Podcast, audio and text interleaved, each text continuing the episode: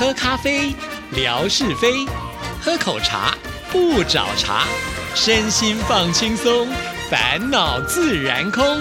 央广即时通，互动更畅通。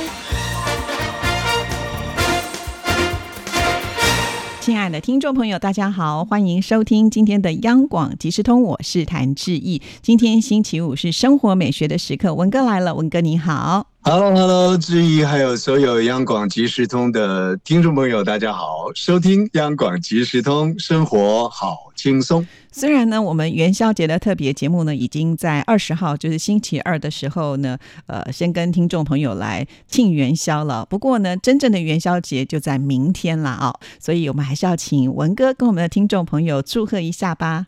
啊，太开心了！这个金龙年，就华人来说，过年呢，一过呢就要过到十五了啊，所以，呃，到这个时刻呢，你会有一种呢依依不舍的情感在里头。那我们为。大家呢创造了高潮，像二十号的台北啊，这个西门町的这种灯节的实景啊，那听众朋友呢也来参与了啊，感受出那种欢乐的氛围。而在这样的一个光明灿烂的时刻里，祝福所有的好朋友，大家都能够拥有一颗光明清净的心啊，然后呢迎接更多的灿烂与辉煌。只要努力呢，所谓的功不唐捐了啊，这个是很多的美好都会陆续的向大家靠拢的啊。尤其是在元宵佳节啊，大家更把那种团圆的氛围感受出来啊。要说吃元宵也好，要说呢提灯笼啊，把自己的家里的呃放出这个光明来，光明光芒啊。人有一个趋光性，呃，人心向善呢，也是一种光的一种照耀啊。让自己呢，在这一年当中的开始时刻里面，把自己摆放在这个光明当中，那一定是前途无限量。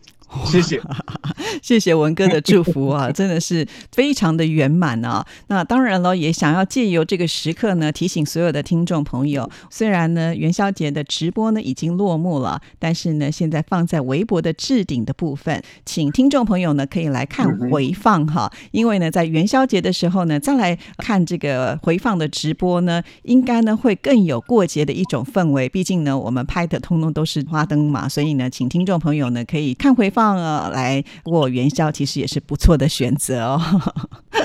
所以生活是什么样的滋味，就是这滋味；那过节是什么滋味，就是这滋味。逛逛灯节是一种滋味，看回放呢更是一种滋味。在那个当下里，您是如何的互动，或者是我们的好朋友呢是如何的跟现场节目呢来做连接？感觉上呢，你可以看出更多的细致跟趣味来。所以，而且置顶呢很方便，应该有一段时间呢。所以，亲爱的听众朋友呢，我们再把这样的一个元宵特别节目，让它冲向最高潮，为我们的央广即时通或者央广礼仪台呢，创造一个好的呃这个收听率啊。那我想这一年呢，大家彼此就能够呃运作出更多顺畅的互动来。对，因为呢，这一次的直播刚好也是我们二零二四年的第一次的直播嘛，啊啊，也希望呢能够就是交出漂亮的成绩单，这样子我们相信呢，在新的一年都能够呢顺顺遂遂哈。所以听众朋友，我们这个置顶一直会放到就是二月底啦，因为我们三月的时候会做统计嘛，哈。听众朋友多听多点，让这个点看数呢能够往上冲啊，因为呢冲到一个好成绩的时候，哎，我们就可以呢去呃更多的地方来。开直播给大家看了哦。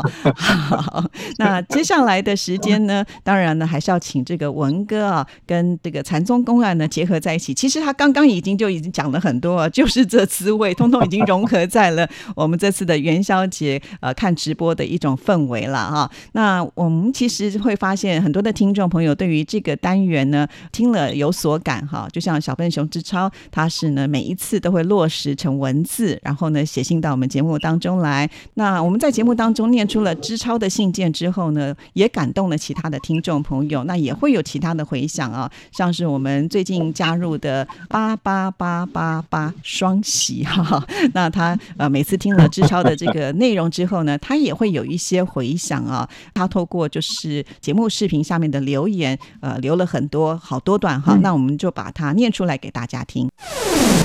只和人先天带来的个体天性和后天随业力、随缘所得的有关联，和当下的精神修为等级有关联。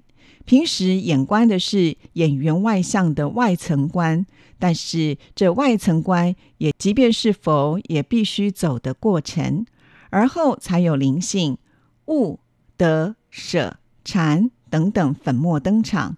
佛是神呢，还是大智大觉悟者？佛与禅呢？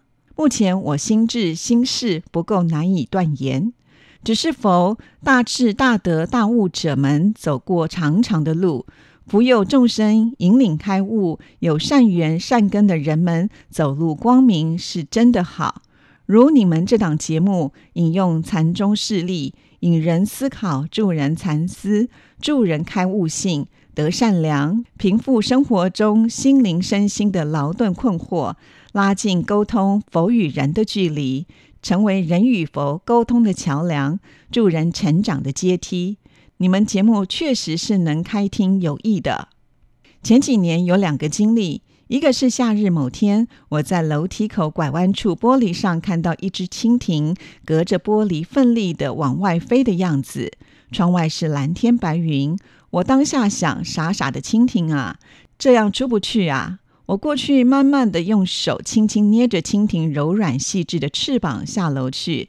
到了外面平地上，我高高的往上送起，对蜻蜓说：“你飞好了。”松指尖看着蜻蜓往上飞去，心里替它高兴。可是转瞬间，突然不高的空中一道特别敏捷灵敏的黑影闪过，蜻蜓没了。我回过神来，只极细看到一眼。一只鸟儿矫健似闪电般的凌空飞去了，当时心里很难过。虽然知道自然规律、万物法则，但心里依旧很自责，很自责。还有一次，大概是深秋的一天，我匆匆下楼，同样的楼梯通过窗户旁，我看到一只不怎么大的小鸟，始终围绕着过道窗户飞着，不断碰撞到玻璃后落下。落地的时候，行动不自如的样子。我尝试最终抓到它。小鸟看上去很害怕的样子，虽然能飞，但手感柔柔弱弱的样子，看上去可能受伤了。我当时急着出门，心想回来再帮它看看哪里受伤了。于是我在楼下小车库里找到一个小纸盒，把鸟儿放进去，外面扎了几个洞，好让它呼吸。而后匆匆离去，可是后来回来晚，而且把这件事给忘记了。可能是三天左右以后的晚上，才突然想起来。想起来的那一刻，心里一惊，赶紧冲下楼，打开纸盒的时候，看到鸟儿蜷缩在那里，已经很弱不禁风了。我用手拿起来的时候，感觉鸟儿翅膀还有点余温，我赶紧拿水喂它。喂了一点水以后，我以为会好一些，哪知道只一会儿的时间，鸟儿身上和羽毛看上去很冷的样子。那一刻，我突然明白了，深秋了，当时我应该用温水喂它，如此弱，受不了冷水的。可是没有如果，没有应该，没有机会了。这只小鸟没有了，再去摸的时候，小鸟已经没有温度了。这两件事情以后我也曾经有想过，每每想到，心里总是难以形容的感想。我帮到他们了吗？好啦，那我们听完了留言之后呢，接下来就要交给文哥喽。是。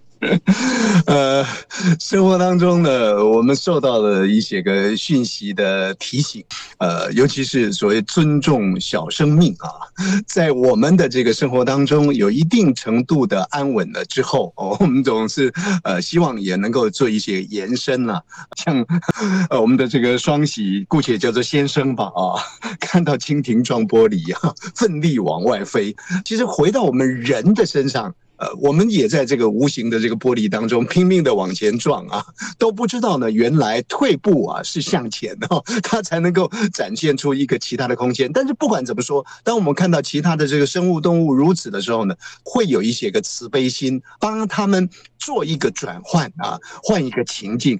可是呢，呃，我们从双喜他所呈现出来的这个内容，你看看蜻蜓放出去之后，以为是放生了，结果没想到呢，就被鸟了 给叼走了。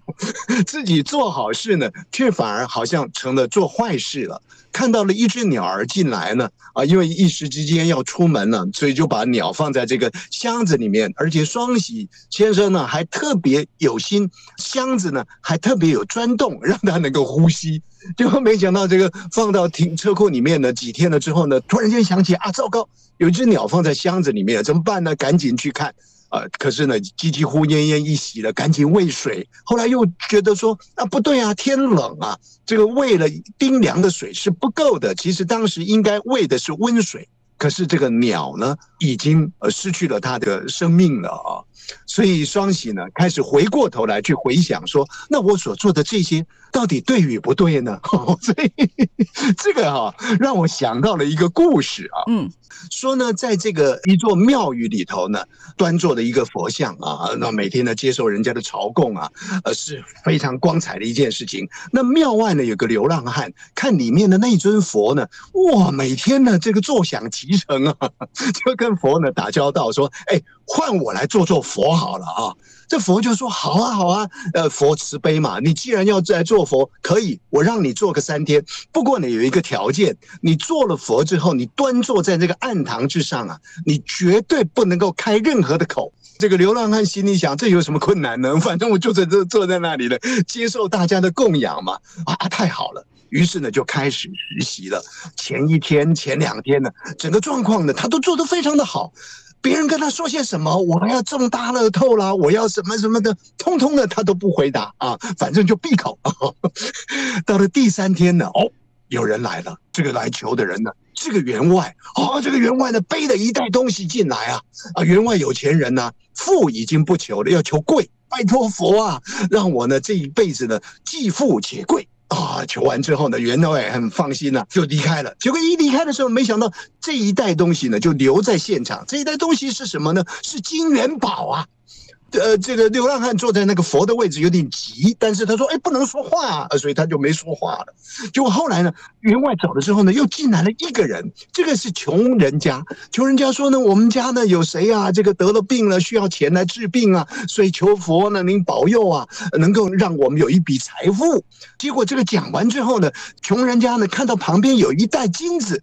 哇，就觉得说菩萨您显灵了，送我这一袋金子，就想说呢，把这个金子拎了就走了。哎，这个这个这个这个流浪汉呢，就本本本本本本本来要讲说，哎不行啊，可是后来一想，真正的佛教他不能说话啊，所以他嗯他就闭嘴了。结果这个穷人走了之后呢，就进来一个渔夫。这渔夫呢就说：“哎呀，菩萨，求你帮忙哦！我啊，一天后呢，我就要出海了，希望风平浪静的，能够呃渔获满仓啊。”结果没想到呢，从外面冲了一个人进来，这个人就是那个员外。一进来之后，看到这个渔夫啊，就一把抓住了这个渔夫的这个衣襟呢，就说：“你偷了我的钱，你抢了我的钱。”这渔夫说：“没有啊，我是来拜拜的，我没有抢你的钱呢。”哦，两个人就在那里起了争执，而且要把这个渔夫呢扭送到官方去法办。这个时候，这个流浪汉呢就沉不住气了，就说：“啊，不，你不要，不要，不要，不要把他抓到这个警察局去啊！刚刚我坐在上面，清楚的看到，不是他拿的，是那个穷人家拿的。哦，后来这个事情呢就厘清了，员外把钱追回来了，可是穷人家呢却没有办法替他的家人治病，因为没钱了嘛。可是这个渔夫呢被这个富人一耽搁了之后呢。”出海去捕鱼呢，却遇到了大风浪。那这个富人家本来这一笔钱呢，可以帮助那个穷人，让自己的人生后面的既富且贵，结果也没有办法达成了。所以这个故事告诉我们说呢，坐在那里的 那个流浪汉呢，是多嘴的，一切呢自有上天巧安排。从这个故事回正回来，双喜啊，他所说的这种人生放蜻蜓，这个蜻蜓被吃掉了，这个本来保护小鸟的这个小鸟呢又死了。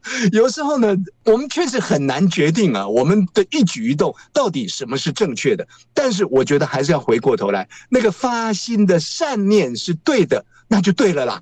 否则的话，很多的事情呢，你真的是很难呢，去做一个清楚的界定。是好，希望呢，今天双喜听了文哥的解说之后呢，这个心也能够放下了哦。好，真的是太精彩了，谢谢文哥，谢谢，拜拜拜拜。